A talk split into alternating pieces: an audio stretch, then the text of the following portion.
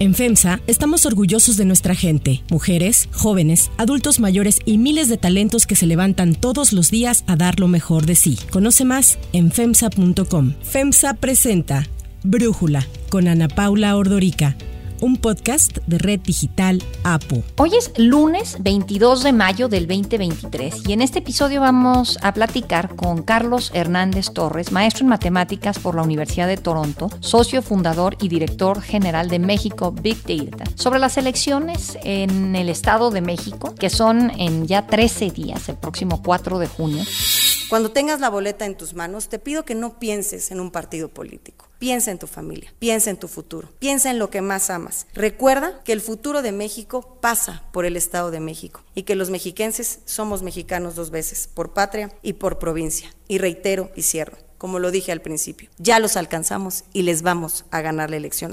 La opción que tenemos ahorita para cambiar nuestro Estado de México y ser y gobernar por una de nosotros está aquí. Vota por el Partido Verde, por el Partido de Trabajo y por Morena este 4 de junio. Podemos darles una lección de dignidad que no van a olvidar. Y Carlos, tú Has visto que el gobierno federal, la campaña de Delfina Gómez, la candidata de Morena PT Partido Verde, han querido dar la impresión de que este arroz ya se coció y que realmente ni vale la pena salir a votar porque ya se sabe el resultado de antemano, como en los viejos tiempos del PRI, y ese resultado es que Delfina Gómez ganará. ¿Por qué quisiste estudiar los números del Estado de México y qué te encontraste? Bueno, antes que nada, muchas gracias por la invitación, eh, Ana Paula. Eh, realmente mm, el interés por este tema empezó desde pasada la elección de 2018, porque ahí nos dimos cuenta al analizar los resultados a nivel de casilla en todo el país, que en casi el 90% de las casillas el número de ciudadanos que no votan es mayor que los votos que sacó el partido mayoritario, el, el, partido que ganó en la casilla. Y esto lo que nos está diciendo es que, pues a nivel nacional, el abstencionismo es el partido mayoritario. Desde entonces hemos dedicado mucho tiempo a tratar de entender pues quiénes, cuántos y dónde están, porque lo que sí es evidente es que no es un fenómeno homogéneo. Y lo mismo que sucede a nivel nacional, por darte un ejemplo, las tasas de abstención son más altas en el centro del país, en el occidente con Jalisco y en el norte, que en el sur y en el sureste. Entonces en Yucatán tienes tasas de participación de alrededor del 70% y en Sonora no votan ni la mitad. Entonces es un fenómeno que es heterogéneo. Después nos preguntamos, bueno, ¿quién es el tipo, cuál es el perfil de los ciudadanos que, que no votan? Y ahí empezamos también a descubrir pues cosas que uno no, no supone que suceden, ¿no? La gente que tiene, utilizando los datos del censo de cuántos bienes tienen las viviendas, es decir, cuántas viviendas tienen estufa, lavadora, refrigerador, etcétera, nosotros caracterizamos geográficamente a todas las zonas metropolitanas. Y ahí lo que vimos es que en las colonias o en las zonas en donde hay viviendas que tienen más bienes, en pocas palabras, que reflejan un ingreso, un nivel de ingresos mayores, ahí hay más abstención que en las que tienen menos. Y cuando lo relacionas con datos de escolaridad promedio, sucede lo mismo. Entonces, a nivel nacional, llegamos a la conclusión de que la población urbana se abstiene más que la población rural y que dentro de ella los que más bienes tienen y más escolaridad tienen también son los que se abstienen más. Escucho a todos y no logro decidirme. Yo igual, por eso yo creo que no voy a ir a votar. Así les demuestro que no estoy conforme con lo que proponen. O sea que vas a dejar que los que sí voten decidan por ti. Así luego, ¿cómo vas a opinar? De alguna manera me tengo que expresar. Cuando cruzamos por el otro lado con los grupos de población, pues descubrimos que el 55% de los votantes en este país son personas que tienen menos de 40 años y que el 55% tampoco vota. Entonces, al hacer este análisis a nivel general, lo aplicamos para el caso de las elecciones de las seis entidades que tuvieron elecciones el año pasado y volvió a suceder lo mismo. Y entonces con esa experiencia pues nos pusimos a analizar qué es lo que nos decían los resultados de 2018 y 2021 en el contexto de Coahuila y del Estado de México que son los que tienen elecciones este año. Y el descubrimiento pues fue lo mismo, o sea, el partido mayoritario en los dos estados es el abstencionismo y entonces la conducta que tenga la población que corresponde a la clase media con más educación y a los jóvenes yo alguna vez fui joven y aunque los tiempos han cambiado, quería lo mismo que tú. Yo a tu edad tenía las mismas ganas que tú de hacerme escuchar. Nunca dejé de participar. Esta es la primera vez que puedo votar y lo haré para no dejárselo a otros. Gracias a ellos, hoy puedo elegir. Nuestra libertad también se debe a su esfuerzo. Nos toca aprovechar estas elecciones para decidir lo que queremos para nosotros y para México es lo que va a determinar el resultado. Si tú ves los datos duros y puros de cuántos votos sacó la alianza opositora y cuánto sacó la alianza gobernante. En los dos casos en el Estado de México, tanto en 2018 como en 2021, y estás hablando que sobre más de 6 millones de votos que se emitieron, la diferencia fue de tan solo 50 mil votos. Y eso sucedió apenas hace dos años. Entonces, en ese contexto, cuando uno ve que las encuestas están diciendo que la candidata de Morena tiene un margen de 20 puntos por arriba del otro, pues no tiene nada que ver, o sea, no es consistente con los datos que te están dando los resultados del INE, ¿no? Entonces, simplemente lo que nosotros decimos es que las encuestas pues sirven para lo que sirven y como diría el clásico y no sirven para lo que no sirven. Tienen poco valor predictivo porque simplemente van siendo retratos que se toman en un momento dado, ¿no? Y a partir de eso es la gente la que interpreta y construye estas narrativas. A ver, hay una frase del Economist, a ver si me acuerdo bien cómo va, en donde eh, dice que básicamente las encuestas son como un faro y que sirven más como un sostén para un borracho que como una herramienta de iluminación. Las encuestas le sirven a los políticos más como sostén para decir por aquí va el resultado o por acá va el resultado. No iluminan realmente lo que está pasando. Por otro lado, pienso que las encuestas tienen un enorme problema por lo que tú escribes en tu texto de Nexos y es que la gente no les contesta o que cuando les contesta, pues tengo esta anécdota de Paco Abundis que él me decía que una vez le preguntó a la gente si había dividido su voto, es decir, si habían votado por un candidato para la presidencia y, o por candidatos de distinto partido para el legislativo. Y que la gente le contestaba, sí, sí, dividí mi voto. Le dije una cosa a la encuesta de salida afuera del lugar de votación y voté de otra manera adentro, en la casilla, ¿no? Entonces, bueno, eso no es voto dividido, eso es mentir sin querer, pero mentir. Entonces, pues siento que las encuestas tienen realmente muy complicado entregar resultados confiables por estas dos cosas, por la cantidad de gente que no les quiere contestar y porque hay gente que eh, sin querer miente o hay otra que probablemente de manera fortuita o de manera intencional, le miente a las encuestas. Entonces, pues ante este panorama es muy difícil basarnos en lo que digan las encuestas, ¿no? Exacto. Me parece muy afortunada la forma como el Economist hace una metáfora sobre las encuestas. La gran dificultad que tienen los encuestadores es que tienen que escoger, o sea, partiendo del análisis de lo que, del comportamiento de un grupo pequeño del, de la población, hacer una inferencia de la conducta general, tiene que cumplir ciertas cosas eh, técnicas que son muy difíciles en la práctica de aplicar. Primero que tiene que ser, la muestra que tomen tiene que ser representativa de toda la población. Entonces, para la elección del Estado de México tiene 125 municipios, de los cuales tienes un porcentaje conurbado en el oriente que tiene un perfil socioeconómico totalmente distinto del del occidente y diferente del del Valle de Toluca y de la zona rural. Entonces ya el primer reto que tienen es levantar una muestra representativa que te dé ese mosaico y realmente el caso del Estado de México es como el, caso del país, ¿no? O sea, tienes de poblaciones indígenas y poblaciones con los mayores niveles de ingreso. Esa es la primera dificultad. La segunda dificultad, suponiendo que hayan escogido bien la muestra, es la que tú estás señalando y que comentaba eh, Paco Abundis, que hay un porcentaje altísimo de no respuesta. Creo que en México estamos muy acostumbrados a hacer un análisis político y lo separamos de lo social. Creo que hay una forma de ver esta elección más desde el punto de vista social. Esa es una parte de mi análisis. Cómo quedó el mapa electoral, que pues en, el histórico no, no varió tanto, pero sí respecto a la elección anterior. Y finalmente, qué pasó con las mediciones, qué pasó con las encuestas preelectorales y responder una pregunta muy básica, si estas erraron o solamente fueron imprecisas. Entonces, si tú hiciste hiciste una muestra, por decir, de mil cuestionarios y te contestaron 500, y de esos 500 la mitad te dijo que está a favor de la candidata del partido gobernante, pues realmente solo está reflejando la mitad de la mitad, es decir, la cuarta parte del universo total. Y eso hace que siempre hay una percepción de mayoría aplastante del que va eh, adelante. Tenemos ventaja. En las encuestas nos muestran que vamos muy bien.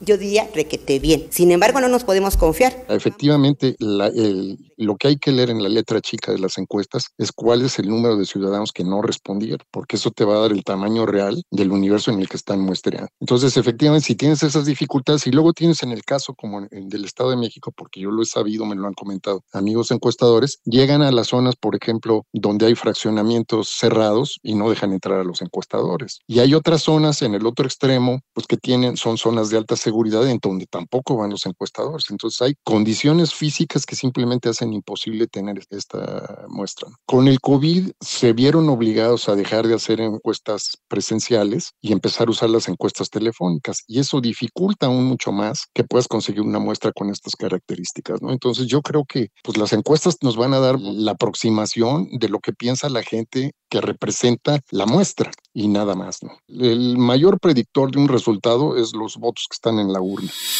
Las encuestas no votan. No hay un resultado escrito en piedra. El 4 de junio nos vemos en las urnas. Y ahí es la conducta de los ciudadanos independientemente de lo que digan las encuestas, la que, la que va a determinar el resultado. Yo te diría que si las cosas en, en, términos de participación se mantienen como en 2018 y 2021, la elección sería cerradísima. O sea, estaríamos hablando de diferencias de apenas decenas de miles de votos sobre un universo de votantes de 12.5 millones y de alrededor de 6 millones que votan, ¿no? Entonces, la variable de ajuste aquí más importante va a ser la participación ciudadana. Y si se da en estos segmentos de población que yo comentaba, pues se puede replicar el fenómeno fenómeno que vimos en la Ciudad de México. Las encuestas decían que Morena probablemente se quedaba con, eh, es decir, que la oposición se quedaba nada más con dos alcaldías y a la hora de la hora salió a votar la parte occidental en donde tienes este perfil de ciudadanos y resultó que ganaron nueve de doce alcaldías, ¿no?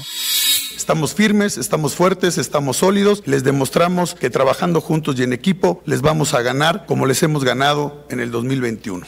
La coalición Va por México, lo subrayo, fue un acierto, fue exitosa. Cumplió con el objetivo de poner un alto al desenfreno de Morena. Yo creo que ese fenómeno se puede repetir en el Estado de México. O sea, si la gente se queda participando en los niveles tradicionales, va a ser una elección cerradísima. Si la parte occidente, el Valle de Toluca y la zona rural salen a votar por encima del promedio, probablemente la oposición pueda retener el Estado de México. Lo que entiendo es que cuando tú te hiciste esta pregunta de si este arroz ya se coció, como de alguna manera lo quiere decir la coalición de Morena, para responderla lo que te propusiste fue revisar los números no de lo que sucederá, sino de lo que ha sucedido con las preferencias electorales en el Estado de México a partir de los cómputos oficiales de las elecciones del 2018, 2021 y de la consulta de revocación de mandato del 20 2022. ¿A qué conclusiones llegaste al revisar estos números, Carlos? Mira, la primera es esta, efectivamente, que este arroz no se ha cocido. O sea, que a la vista de los números que acabo de decir, si el nivel de participación se mantiene igual, va a ser una elección muy cerrada. No hay ninguna de las, o sea, ninguna de las dos alianzas es una fuerza dominante. Dos,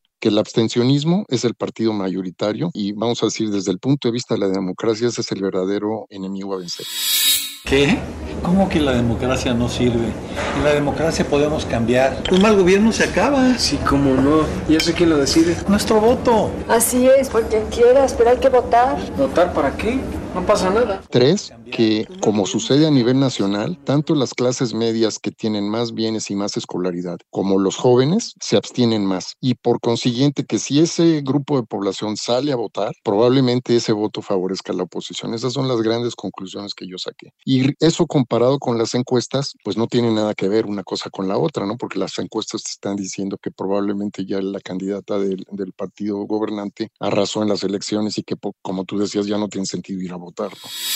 El Tribunal Electoral resolvió ya que las encuestas que utiliza Morena no tienen sustento ni metodología aplicada. Ya amonestó a tres casas encuestadoras por difundir información falsa que favorece a su candidata. Claramente viola la normatividad. Esas serían mis conclusiones y, en resumen, lo que va a determinar el resultado es qué tanto acuda la población a las urnas. Lo que te estoy entendiendo es que el abstencionismo será determinante. Entre más gente salga a votar, ¿esto a qué partido o a qué coalición beneficiará? Depende de la región, porque si es en el oriente de la ciudad, pues esa es una zona favorable a Juntos Haremos Historia. Si vota más del lado occidental, es decir, del lado de Huizquilucan, Naucalpan, este, Cuautitlán Izcalli, etcétera, y el Valle de Toluca, ese es un voto que favorece a, la oposición. Entonces, si subiera en promedio lo mismo, vamos a estar otra vez en una elección cerradísima en donde la diferencia va a ser, puede caer de un lado o del otro. Si sale más a votar la gente de estas zonas, de Huizquilucan, de Naucalpan, de Cuautitlán, de Metepec y de Toluca, probablemente gane la oposición. Y si por el contrario, esa zona del, del estado no vota más y aumentas la participación en la zona oriental, ahí eso le daría la ventaja a Morena. Esta idea que se ha sostenido de que por un lado Coahuila y la alianza del PRI son los que van a ganar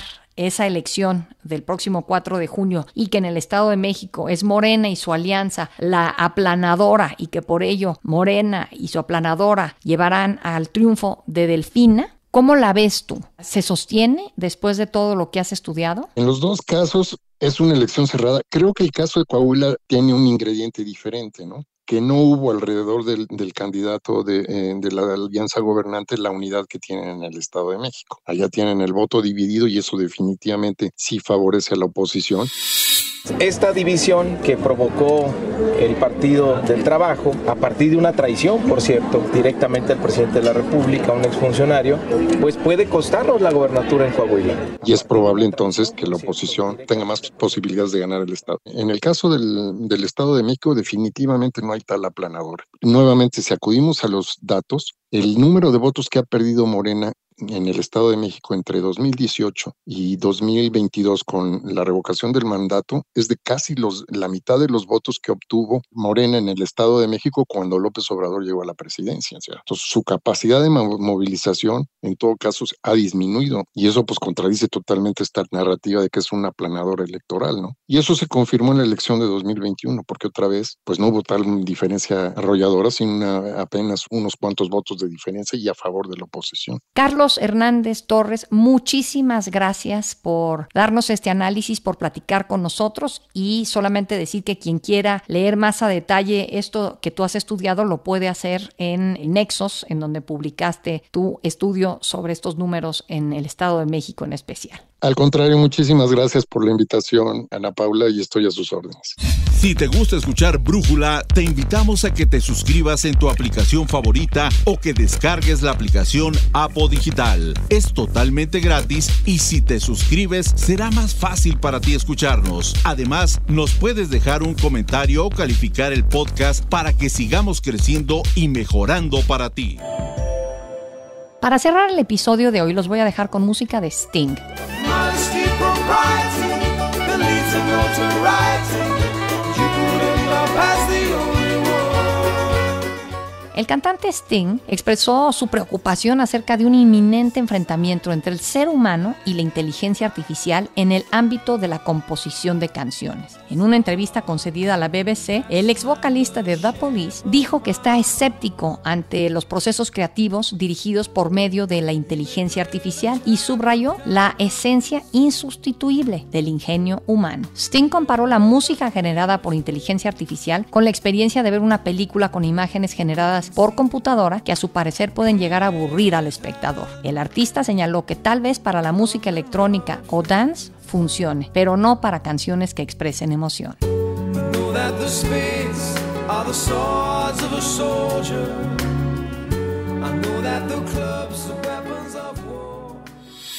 Yo soy Ana Paula Ordorica. Brújula es una producción de Red Digital APO. En la redacción, Ariadna Villalobos. En la coordinación y redacción, Christopher Chimán. Y en la edición, Cristian Soriano. Los esperamos mañana con la información más importante del día. Oxo, Farmacias ISA, Cruz Verde, Oxo Gas, Coca-Cola FEMSA, Invera, Torrey y PTM son algunas de las muchas empresas que crean más de 245 mil empleos tan solo en México y generan valor como parte de FEMSA. FEMSA presentó Brújula con Ana Paula Ordorica, un podcast de Red Digital APO.